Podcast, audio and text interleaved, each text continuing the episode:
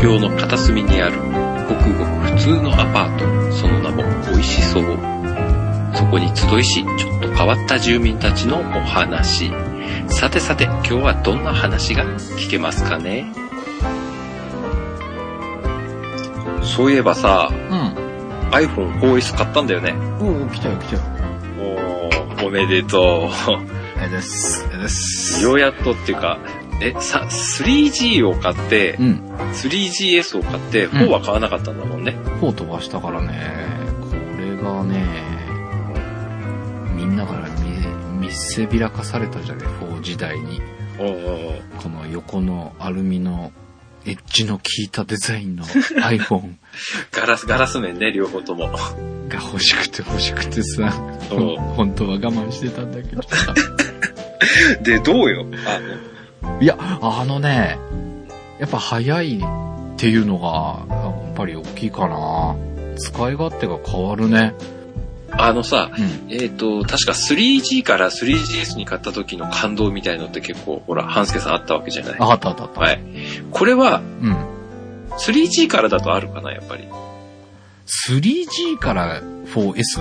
うん。それはびっくりでしょ、きっと。ああ、やっぱりち近いような感動があった。さ 3G から 3GS 並みの。ああ、3G から 3GS の時の感動と、3GS から 4S への、そうそうそう、時の感動的なあ。、あー近いものがある。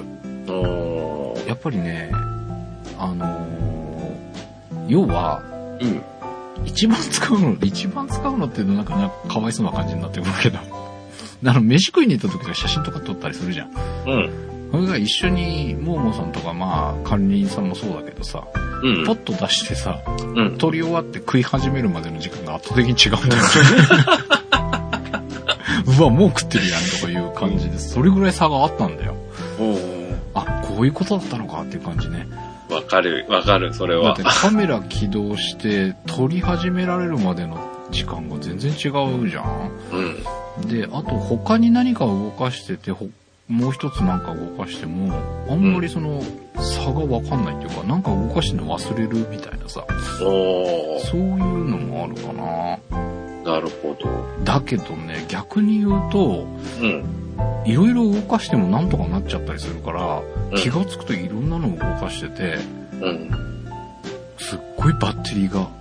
あ、なくな食っるちゃってるってことか。ほら、あのーこれが出た当初、まだ入手できない段階からもうみんなが使い始めて、で、なんだ、結構バッテリーのことは言われてたじゃん。うん。結構バッテリー食いだっていうさ。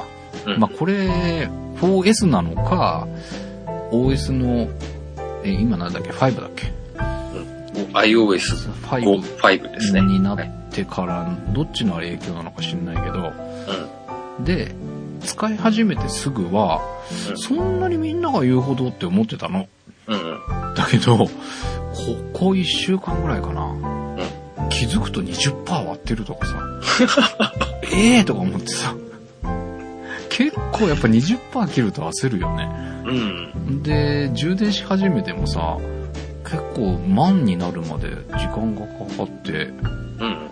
60%とか、まあ50%ぐらいだったら、あの、まあちょっと指してる間に100%に復活するんだけどさ、20%とかそれぐらいになってから満タンにしようとすると結構時間かかるよね。かかる。3GS から、うん。あ、あの、確かバッテリー容量かなり増えてるんで、そうなんだ。そう。だから、あの、エネループとかでう、ん。もう、えっ、と、確かエネループのちょっと大きいタイプの USB の、うんうん。あれじゃないですか。うん。あれが、えっ、とね、iPhone3GS だと、うん2回バッテリーチャージできたものが、うん。えっ、とね、2回、ま、満チャージできないんですよ、あれ確か。ああの、そうなんだ。 iPhone4 になった時に、うんそう、70%までいかなかったような気がするんですけど、へえ。 1回100%でバッテリーをチャージした後に、うんやっぱりもう1回チャージしても、うん。 70か60かそのぐらいまでしかいかなかったんだよね。うん。だからやっぱその分、容量が上がってるのかな。あーなるほどね。いやー、まあでもね、もう、こんだけあれだと、なんて言うんだろう。3GS だと、まあ今この時間に立ち上げて何かしようとしても、うまあ、まともになんかこう見たりするほど時間ないやっていうのが、もう起動が早いからう使っちゃうね。ん。 まあいいや今回は、みたいな感じのとか、まあ今見なくてもいいか、みたいなのが多かったのが、うん。まあすすぐ立ち上がるから、あ、ちょっとやっとこうかなとか、ちょっと見とこうかな、みたいなので、使う頻度が上がった。なるほど。うん、まあいいっすね。うん。で、この画面が綺麗だっていうのは散々みんなが自慢してたんだけど、うん。いやいやいや、そんな大差ないよって思って たけど、綺麗ね。もう、あれでしょあの、アイコンがあの、美しいでしょ 美しい。うん。ほんで、あの、ホルダーに入れたやつがもうホルダー開かなくても見えるもんね。うん。見えるし、やっぱ文字がくっきり出てるし、ううんやっぱ最強じゃねん。いや、これはいいわ。ほんでね、あれ貼ったんですよ。何フィルム。ああ、はい。貼ったんですよ。はいはい。貼ったんですよ。 貼ったんですよ。うん。うん。もういい って。あ、気でもね泡、気泡か気泡かいやいや、あのね、はい。気泡は入んなかったです。気泡入らない。入んなかったんですが、うん。あーまあ、貼る最中には入りました。はい。で、それを、えー、ヘ除ラみたい去なすやつ除去すべく、うん。もう一回剥がして、ああ、ダメだ。裏からセロハンテープでピチピチと埃を取ったりし、えーやっていたらですね、うん。なんか表面ザラザラになっちゃって、うん。なんか当然ですよ。美しくないんですよ。あのね、一回失敗するとダメ、あれ。うもうね、ん。これ、さ、ぴったりに作ってあるようで、うん。微妙に小さいでしょ。うん。まあ、フィルムにもよるのかもしれないけど。うん端っこを合わせても、うん。ずれんのね。ずれますね。もうね、それで2回ぐらいこう、持ち上げ直してるうちに、ひゅっと埃が入ってしまってです ね。あーっていいこと教えてあげましょうか。うん。あれね、ソフトバンクのショップの人とか、あ、き、それを聞いた。そうで、あのね、俺、これ、買うっていうか予約するまでに、うん。 2店舗をうん。 3回行ってるんですよ。うん。え2店舗。う。うんん。で、1店舗は2回行ってて、うん。で、3店、うんと、実際買ったとこは、まあ最終的に予約を入れたんだけど、はいはいはい。だから、予約入れるまで3回ショップに行ってるわけですよ。うん。で、どの時も貼ってもらってる人がいた。うん。その場でペペッと。うん。手際よく。うんと思って、うん。でも貼るのもめんどくさいし、ちょっと意地で貼ろうかなとも思ってたんだけど、うん3回も見てると、うん。もう買った時にそのままついては早くていいやと思って、うん。買った時頼もうと思ったんです。うん。でフィルムありますって言ったら、いや、ケース買っていただければ、はって思って、ケースか。フィルムだけの在庫がなかったの。ああ、そっか、それはソフトバンクってそういうことがあるのか。うん、ケースについてるのは、ケース買っていただくとついてくるんで、それ、ケースのどれかしら買っていただければ、は出してもらえますけど、って言われたんだけど、ケースいらねえよと思って、そっか、その場合は。うん、そこで意地になって、うん。貼りましたよ。なるほど。でそれで失敗した。 1回目、買ってすぐ、やっぱりすぐ貼っときたいなと思って、うん。買ったの。うんそしたら、まずマットしかなかったの。ノンあーノンはいノングレアタイプ。うん。まあでもいいかなと思って、とりあえず、まあ安、その、え1000円しなかったのかな ?900 何本だったかうん。なで、まあいいやと思って、とりあえず買おうと思って買って、うんそれはうまく、あ、じゃない、それ失敗したんだ。 それがね、ホームボタンのところにも、フィルムがあったの。うん。それ外して貼るべきだったのかもしんないんだけど、うん。うーんとね、そこのホームボタンにこう溝のラインがあるじゃん。うん。そこら辺になんか空気が抜けなくて、うん。で、まあこれはしのぎだからまあいいやと思って、で、なんかあの、ブツブツじゃないから、うん。まあいいやと思って使ってたんですけど、ノングレアは良くないね。うん。せっかくのモニターが死にます。なんか美しさが半減する感じ。なくなります。で、なおかつね、それ、裏面のフィルムが入入ってなかったの。ほら。うんでさ、裏面はうんカメラのレンズの丸いちっちゃいフィルムが1枚。ええだからレンズを保護はできてんだけど、うん。なくて。で、えーマイクロソリューションズのがいいよって言われてたから、うん。えーちょっと Amazon で買い物があったので、たまたま調べたら Amazon で買えることが分かり、うんマイクロソリューションズのグレアタイプおを買って、それは両面入ってました。裏面も表面も。で、まあ、ちょっとザラザラになっちゃったんだけど。おーでもやっぱ綺麗だね、グレアの方が。うでマイクロソリューションズのいいわ。ん。マイクロソリューションズもいいんですけど、うん僕はあの、パワーサポートのやつだったっけかな。それのね、あー、うんクリ、クリスタルなんとかっていう、あの、とにかく綺麗な、透明度が高いやつだったんですけど、はいはいはうん。それを前は貼ってましたい。うね。ーん。今は貼ってません。あ、ミューね。だなからなケースなし入れですケース入れてるんでしょえっ、と、裏面だけ覆ってるようなケースですね。うんうんあの、まあ、あの、ホーカルさんの、いや、エッグシェルなんですけどね。うん。な、エッグシェル買った。そうそうそうそう。エッグシェル買ったんだけど、うん。まだ箱負けてない。 まあ、君はそういう人だかエッグシェルって変わったね。ら。うん。なんか、なんだっけ。コードワインダーって言うんだけあの、ストラップが付けられるようになってるんで、ど、と、なねんか、、ぶ豚の花みたいなのが付いてるんですよ。後ろ、裏の方に。ああ、っていうのと、なんか、あの、んヘッドホンのコードを巻くやつがおまけでついてて、ああ、そういうのは、あうん、付いてましたね。で、なんか iPhone のスタンドになるような足もついてるでしょ、あれ。うん。うわ、こんななってんだ、今、エクシェルとか思っそうそう。て。で、一応買ったんですが、早く使おうよ。いや、今はケース入れたくないから、やっぱりやめよう と思って。今は裸で使ってます。僕は、だからそのエッグシェルで、裏の方を覆った状態で、表面は、まあ、は何も貼らないで使ってますね。うん。傷は、小傷みたいなのつかないえっ、と、落とせばつきますけど、そんなにはつかないですよ。あ、そうなんうだ。ん。使ってる時にはそんなにはつかないですよ。 3GS はね、うん。まあ、裏面があれガラスじゃないからかもしれないけど、うん。すごいすり傷みたいなのやっぱりついたのよね。ああ、はいはい。で、それが、なんかやっぱ、印象にあって、うん。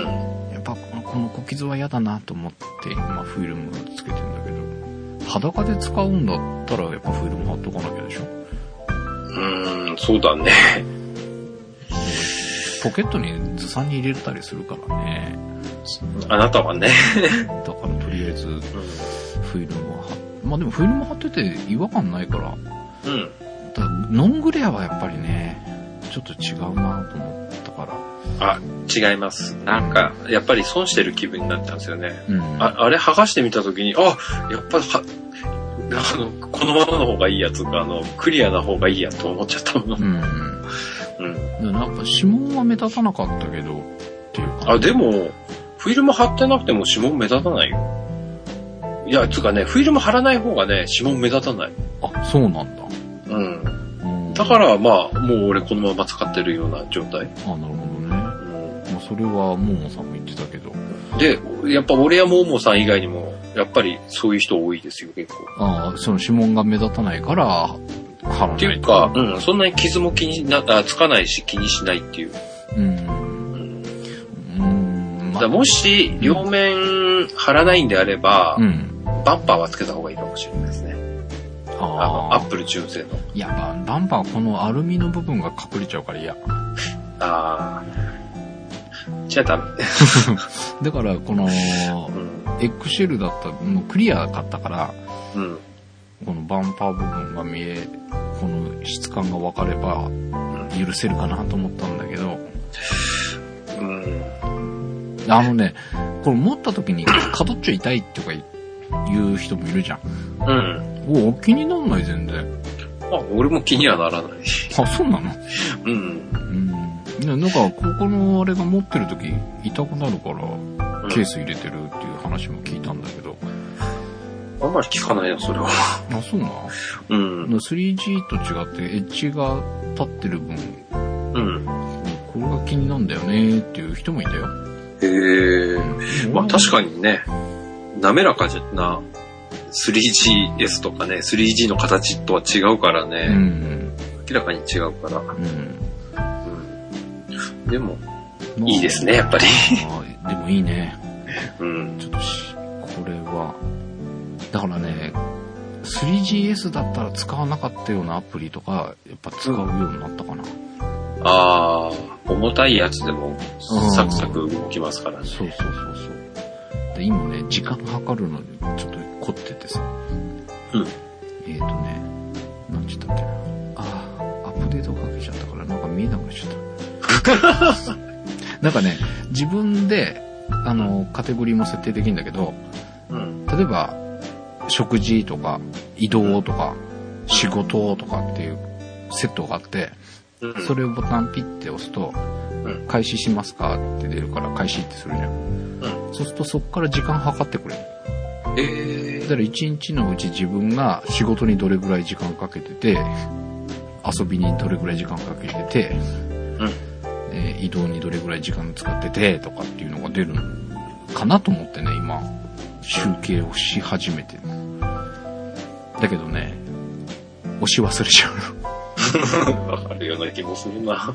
でもとりあえずまあ、まあ押し忘れもあんまり、それ気にしてるとやらなくなっちゃうから、忘れたら忘れたでいいから、とりあえず撮ってみようって今集計を始めてるので、なるほど。自分が何にどれぐらい時間使ってるのかをちょっと一回出してみようかなと思って。でもそんなのを動かしてると、うすごいバッテリー食うのかなと思って。ん。まあそうだろうね。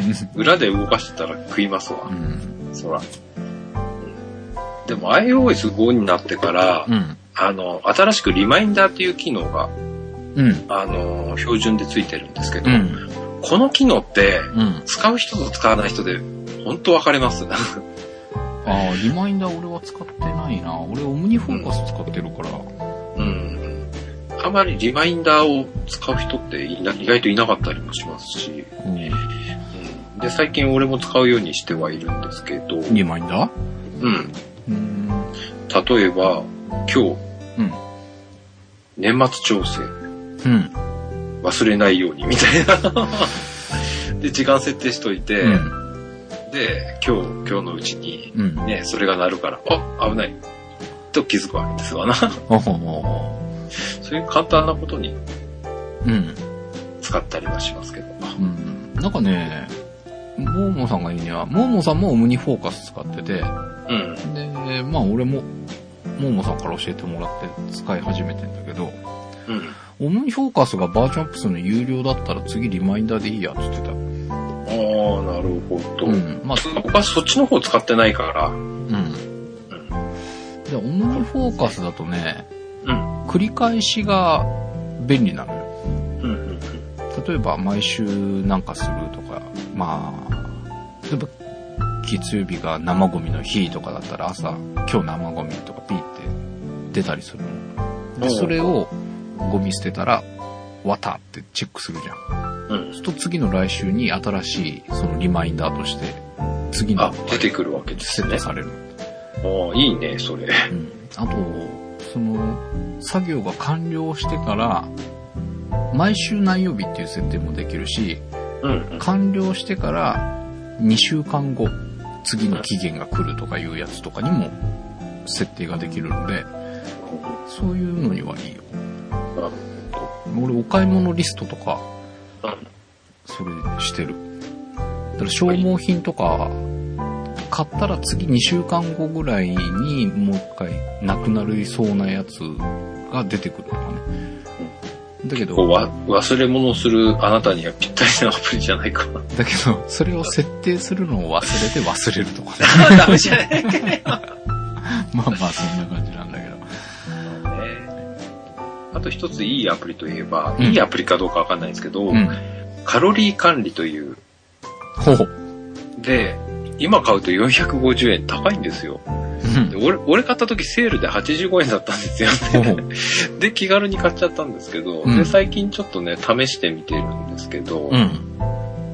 なかなかいいですよ。一日の、あの、要は最初に自分の体重と身長と体重を入れて、うん。で、あの、例えば体重を俺あと7キロ落としたいとか、うん。そういう感じに設定するとう、ん。まあ、約何ヶ月後にうん。落ちる目標で、1日1595カロリー、キロカロリーか、うん。を取っていけば、目標数値に行きますよ、的な感じの。へえ。で、、あの、いちいち、こう、やっぱり食べたものとか入力していかないといけないんですけど、うん。外食系で言うと結構、あのーマクドナルドやら、スシローやらとか、なんかね、はいはい。松屋。だとか、結構、項目がありますんで、うんうんうん。そこで、あのー牛丼並みとか、うん。セットできるんですよ。入力できるんですよね。やればうんうもんう、カロリーちゃんと入ってますんで。うんうん。で、これやってると、あのー自分が普通に食べてるもののカロリーがなんとなく分かってくるんで、おうおううおうんだからそういうのでカロリー、カロリーを気にするようになる。うんうん。うんとてもその辺がいいかなって、なんとなく思い始めました。なるほどね。うんで、その飲んでるビールは何カロリーなのあそれはまだ入れてま せん。それは見ないようにしてるんですけどね。はい、ただいまおかえり、おかえり。ー。かりんさん何飲んでるんですかビール。最近、夜はビールばっかりですね、かりんさ んは。いや、毎日いたよ。毎日飲んで るんですね。飲んでんじゃん。そうだね。毎日以上のヒットって何ですかいやいやいやいやいや。い好きだよね、ビール。や、でもそんなに飲まないよ。一日一本飲む、かな。ぐらい。え、お気に入りのビールはハートランド。ういや、えっ、ー、と、今はね、イギリスのね、ん。バスペールエールっていうね、あ、また変わった。うん。これね、意外と美味しいんですよ。へすっきりで。え。すっきりだろ。うん。あとね、えーっと、僕が好きなのはやっぱりベルギービールとか、ベデと。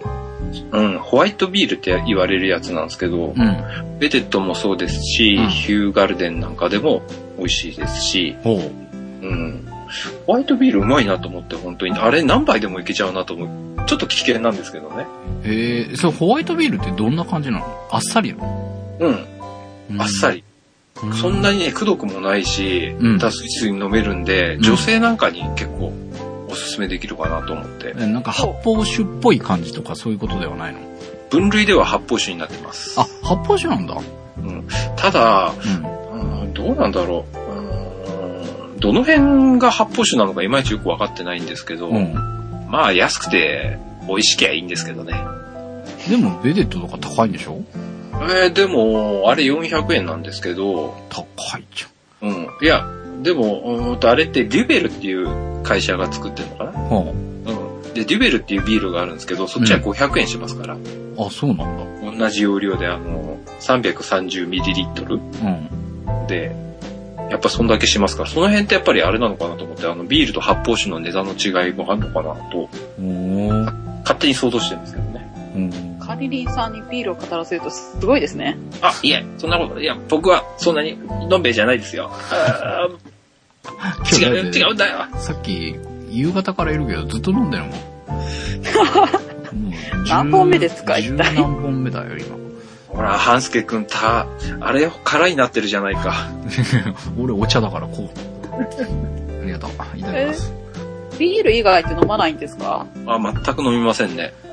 日本酒とかも。あ、日本酒飲まないですね。あ、そうなんですか。いや、面白そうな日本酒を見つけたんですけど、ほう。はい兵庫県のうん矢部市っていうところにある、なんかメーカーが作ったらしいんですけど、うん。ジャモンガン米から作ったお酒、千を、ジャモンガン米そういうお米です。ジャモンガンってなんだっけこれ、タカノブックで、なんか名前が出たんだけど、覚えてないや。あの、蛇の文様って書いてジャモンガンなんですけど、うんはいはいはい。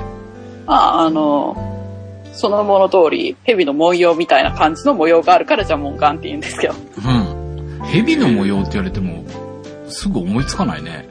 いや、もうなんか、ね、な、なんつうんでしょうね。まだら、ワカメがまあ、毒並んがあだよるうなやみつたい。な。へ蛇側というか、 ああ、蛇側か。蛇側って言われたらなんかわかるけど、の模様って、蛇の模様ってどんな模様いろいろありますよね。ありますね。マムシとかだと、あの、銭模様だったり、うん。銭模様銭型なんですよ。マムシ。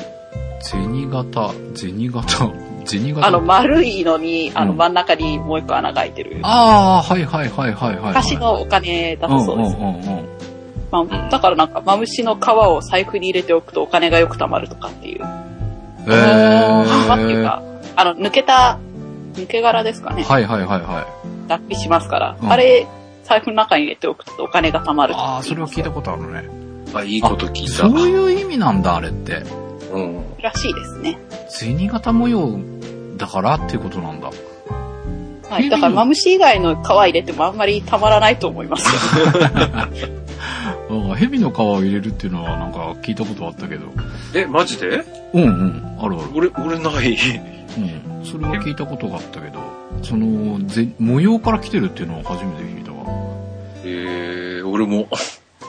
で、そのジャモンガンはどんな模様なのうん。非常に説明しづらいんですよ ね。うんなんか、ワカメが張ったような模様とかもあるよね。あんなんじゃないのか。わかめ。あー近いかもしれませんけど。うん。そうえ、で、その、ジャモンで、これが、うんこのお酒、あの、すごいところは、その、あの、作られたお米うんも、まあ、すごいっちゃすごいんですけど、そこじゃなくって、うん。あの、もうやめてしまった鉱山のうんうん行動で5ヶ月間熟成させたらしいんです。へえ、行動を使ってるってことなんだ。あの、昔掘った後をうん、うん。使って、うん。なんか、中身、あああいうところの中って鍾乳洞とかと一緒で気温が一定らしくて、はいはいはいはい。結構なんかそういう熟成させるにはいい場所らしらしいんですよ。なるほどね。うんうんうんああ、そんなところで5ヶ月間熟成させたお酒が、なんか、限定品かなんかで出されてたのを見て、うん。ちょっと欲しいかなって思いながら、ん誰か飲む人いるかなとか、うん。飲みましょなう。んですけどあれ飲むんですかタルちゃん買ってきてくれれば僕は飲みますよ。へあじゃあえ。どうしようかな。いや、で、この鉱山、うん。もうやめてしまってるんですけど、うん。うんうん。まあ、名前が明延鉱山うん。って言ってう、ん。金、銀、銅、鉛、亜鉛、鈴、タングステンを取ったらしいんですけど、た、ちょっと待って。タングステンって、石石というか、金属の一種ですね。鉱山、鉱山ですもんね。こ鉱山から取れるんですよ、あれ。うん。へえ。え、タングステンって電球に使うやつじゃないのあ、フィラメントとかに使いますよね。だよね。いへえ。あ、そうか。金属の、ね要は針金みたいなものをくるくるって巻いて、電球。そうですそうですっていうだけか。うんうんうん。え金、金、銀、銅。鉛、亜亜鉛、鉛鈴鈴、タングステン。何でもありだね。結構いろいろ取れますね。しかも、うん。うん、え平安時代から採掘してたらしいです。えー清盛の時代から。き清盛でしたっけ平安時代って。平安もう清盛じゃないの違ったっけああ、そそうかもしれないですね。平の。うで、結構最近までやってて、ん。ー。うん1987年に閉山。うん。最えー近っていうか、まあ私ギリギリ生まれてるかな。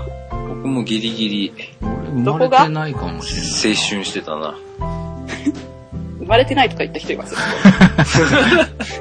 流してもらうと思ったのに。はい。えーまあまあでじゃも、長い歴史から考えたら近い最近って言ってもいいかもしれないね。あまあうん。平安時代から考えると結構最近までやった。ああ、そうだよ ね。平安時代から考えたらね。うん結構長かった。なんか1000年ぐらいやってるんじゃないかぐらいの。うんううんん。うんうんうん。で、結構種類も取れるんですけど、うん。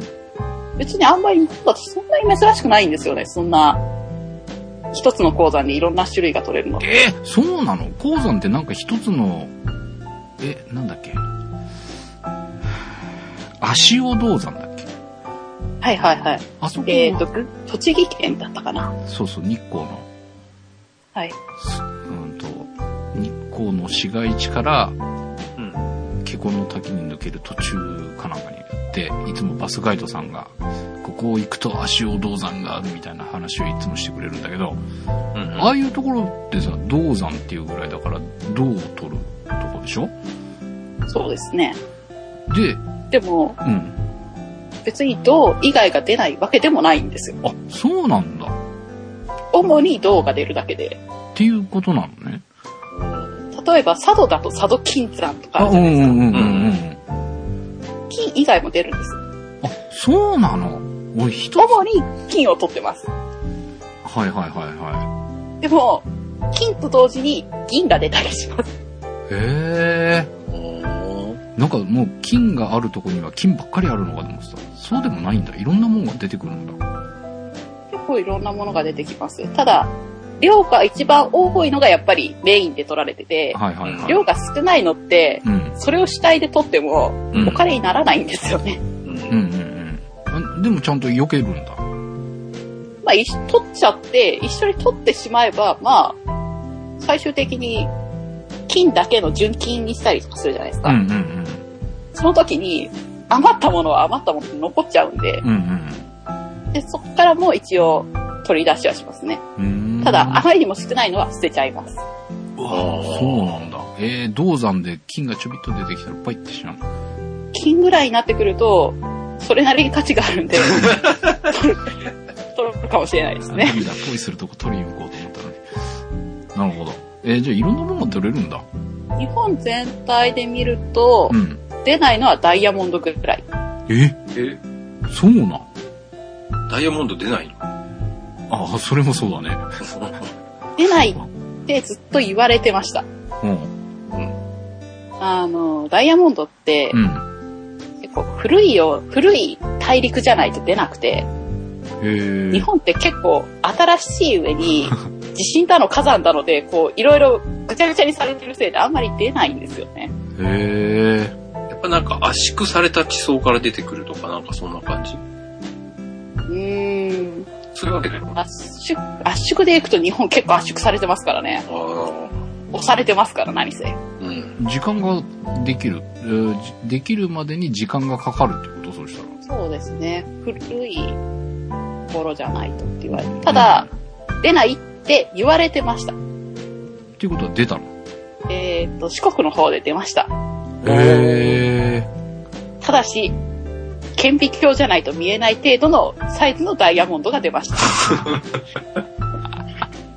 あ、いいな、それ。なんか、俺ダイヤ持ってんよって、顕微鏡で見てくれたらあるよ、みた いな。 どんなえギャグやだ。四国で見つかったんですけど、うんこのサイズだったら日本全国にあるかもしれないっていう、ああ、そういうことなんだ。あ探探したら見つかるかもしれないねっていうのは言われてます。あ商品として使える大きさのものは出ないけ ど、全く価値はないですね。顕微鏡で見なきゃわかんないんじゃねえ。うんなるほど。え、じゃあもう日本は何でもありな国なの何でも出ますよ。うーんえ逆に言うとそのさっきの話だと金取ってでも銀が出てくるぐらいだからいろんな国でも同じようになんか掘ってたら他のものも出てきてたりするのとは違うのこんだけいろいろあるのは珍しい観の光は、こんだけいろいろあるのは多分日本ぐらいですね。へえ珍しいんだえ結構な、珍しいんですよ。なぜにあ火山が多いじゃないですか、日本って。うんうん、はい。はい。ここはあの、この島国の火山ないところを探すと、まあ、あの、し今で言うと中国産地ぐらいかなっていう。中国産地。ほうほうほう。あ、ここら辺はないの今はないんですけど、うん元は火山がたくさんありました。ほうほうほ今、あの、もう、動くのやめちゃってるんですけう。どう、んうんうん。昔あったんで、それで、まあ、昔あったんで、今もある。あ今、あの、鉱物資源はあるんですけど、うんうん。それでいくと古い火山まで入れちゃうと、もう本当に日本全国どこでもありますからね。ああ、なるほどね。これ火山があるところって、下からマグマがこう上がってきたりとかするじゃないですうんか。溶岩流したり。うんうん。あの、下からマグマが上がってくると、そのマグマがう、ん。地下のいろんな鉱物をこう溶かしながら上に登ってきてくれるんで、うん。それが冷えて固まると、うん。地表付近で鉱物になってくれて、うん。それをこう後から掘るとうん。鉱山になるってわけですよ。うっさーそしたらさ、今、マグマ吹き出てたりするとこもあるわけでしょはい、ありますよ。そこ行って掘ったら金が出てきたりするのえーっと、そこに行って掘るのは結構大変な上に、あれ、マグマが冷えて固まる過程に意味があるんですよ。ほうほう。あの、ドロドロに溶けてる中から、うん。あの、探し出すのって結構大変なんいですや、けそれどは、暑いから嫌だけど。へ冷えて固まってくると、うん同じもの同士が集まりたがったりとかするケースえがあったりするんはいはで、いはいそうすると、鉱脈とかになったりするんですよ。おうおうおうおうおうだから、あの、しかもだんだんと冷えてきたりすると、うん。一番あの、高い温度でも固まるものが一番外側にできて、うん。だんだん温度が低くなってくると違うものが出てきてとかって言って、相乗にこう、なってくるんですよ。はいはいはそうなると、い。うん。ここの層は金、ここの層は銅とかっていう風に、あ、取りやすいね。その方が取りやすいで す。うん。へえ。え、じゃあ金を一箇所見つけたらその周り探したら金だらけみたいな状態っていうことなんだ。金は結構鉱脈とかで出てきたりするみたいですね。私もあんまり見たことはないんですけど、うん。見たらあの、それ取りますからね。こう、鉱脈で出てくるってどういうことなのその塊で出てくるってこと脈みたいにうん金色に光ってるのがこう、岩肌にあったりするらしいんですよ。ひょほー。楽しそう、そんなの見つけた ら。うひょーってなりそうだね。まあね、ただ、日本って出てくるのはね、種類は多いんですけど、量が少ないんですよね。あ、そうそなんんなだい。んだ。一箇所から取れる量がすごく少ないのとう、ん。掘らなきゃいけないんですよ。え、深いとこにあるってことそうなんですよ。山の表面に出てるところだけ取っちゃうと、うんすぐなくなっちゃって、うん。どんどんどんどん奥に掘っていかないと、うんうん。続きがないんですよ。はいはいはい。だから、鉱山とかっていうと、坑道を掘って、なんか穴掘って、すごい重労働で、みたいなうんうんイメージあるじゃないですか。うん。あれ、外国だと違うんですよ。 え、違うの外国は、うん。こう、平原みたいな、ちょっと広いところうを、ん。ショベルカーで上をどんどんどんどん剥ぎ行くんですよ。あー、なんかすごいでっかいクレーターみたいな穴開けていくような感じなんだ。はいはい。あ、見たことあるね。露天掘りとか言いますけど、はいはいはい。うん。あれでやると、うん。上から何かが落ちてくるようなこともないし、あー、なる行ほ動ど、ね。が潰れたりとかっていう危険が全くないですし、はいはいはい。ショベルカーでガッサガサ掘ればいいだけなんで、ものすごい安上がりなんですよ。あ、なるほどね。 え、それはなんでそういう違いがあるのあ日本だとやっぱり山ですからね、ーああの、川とかの流れもなんか滝のようだとか言われたりするぐらいなんで、ー、あーはいはいはいは外国の大陸とかってもうちょっと緩やかなんですよ。い。あ、なるほどね。だから上から掘ればいいっていう話になっちゃうんですよあね。ーそういう違いがあるんだ。そうなんだからもう日本の鉱山ってうん。今もう掘ってるところってほぼないんですよ。あーなんか閉山、元鉱山だったとか、そういう話ばっかりだよね、聞くのね。うんもう。なんか山の向奥に忘れ去られたようになんか廃墟になってますよね、だから。廃墟ですよあね。のー、もともと鉱山があったところに、やっぱ町みたいなのができて、うん。でも、やっぱり鉱山閉山するんで、うんもうみんな人が出てっちゃって、うんうん。もう廃墟とかしてるようなうん。とこってありますもんね。うん。え、今ないの掘ってるとこ。今はもうほとんどないですね。うーん、あーそうなんだ。ええ昔はね、あったんですよ、たくさうん、なんかいろいろ聞くよね。うんん。うん、え、じゃあ今こういう鉱山とかの資源っていうのは海外からのものばっかりなの全部輸入してます。うん。ええそうなんだ。チタンとかすごいですよ。え鉱石を輸入して、チタンに加工してから輸出してますから。え加工技術はすごいんですよ。うんうんうん。えチタンの原石取取るのが大変なんで、うん。あの、買ってくるだけで。うんあ、じゃあ材料買って加工して売ってんだ。ですね。えただ、日本もチタンの量が全然ないわけじゃないんですけど、えうん。たくさんあるんですよ。そこら辺中に。そうなのあの、ただ、取っても、うん。ちょっと加工するのが難しい状態で出てきちゃって、ほうほうほう。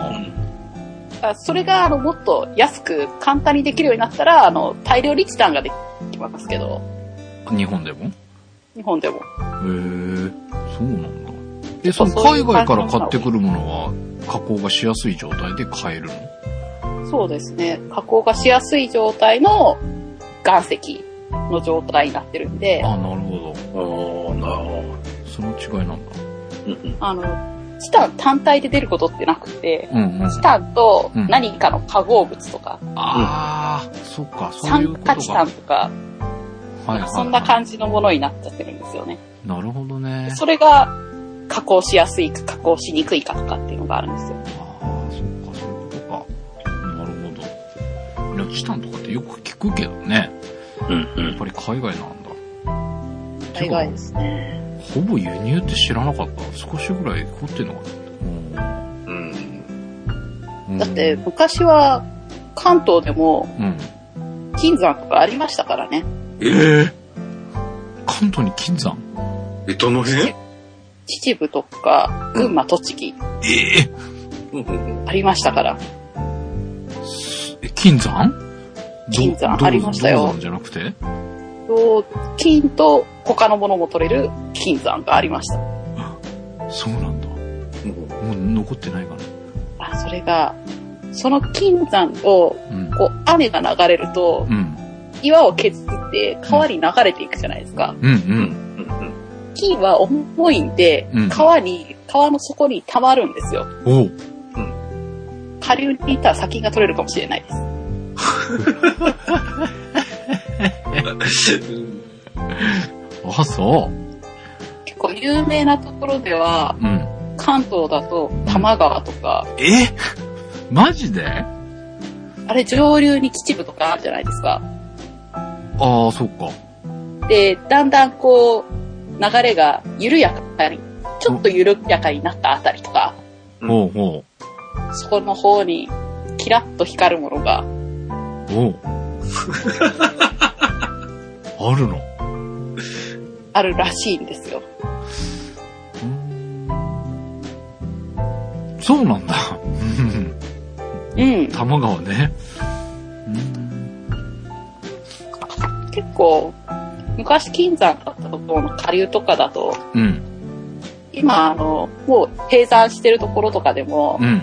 殺菌取り、1回500円でどうですかとかっていう風な地域おこしとかやってるところありますよ。あ、そうなんだ。そうか、多摩川ね。うん。あ、俺、こんな時間だから、ちょっと、用事思い出したから、ちょっと、今日はこれで、失礼するよ。あはいはいはい。じゃあね。はいはい。行っちゃった。あれ、先に取りに行ったんだね。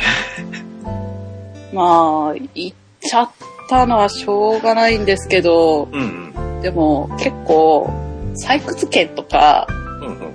山だったりすると地主さんとかの許可が必要だったりするんですよね。なるほど。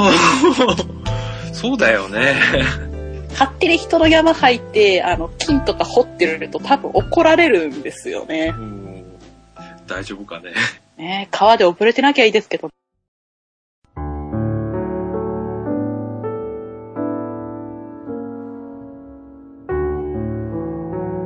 今回の美味しそうはいかがでしたでしょうかさて、半助さんは無事に帰ってこれたのでしょうかそれは次回美味しそうで確認してね。美味しそうでは美味しいお店の情報やご意見、ご感想をお待ちしております。美味しそう at p-scramble.jp バックナンバーページに書いてあります。ぜひ皆さんおすすめのお店などを教えてくださいね。当番組ツイッターでのハッシュタグは、シャープ 014SOU。美味しそうな写真がたくさん上がっていますので、皆さんもぜひご参加くださいね。次回、美味しそう。久しぶりにみんなで食べに行こうなお話です。ぜひお聞きください。それではまたこの管理ニースでお会いしましょう。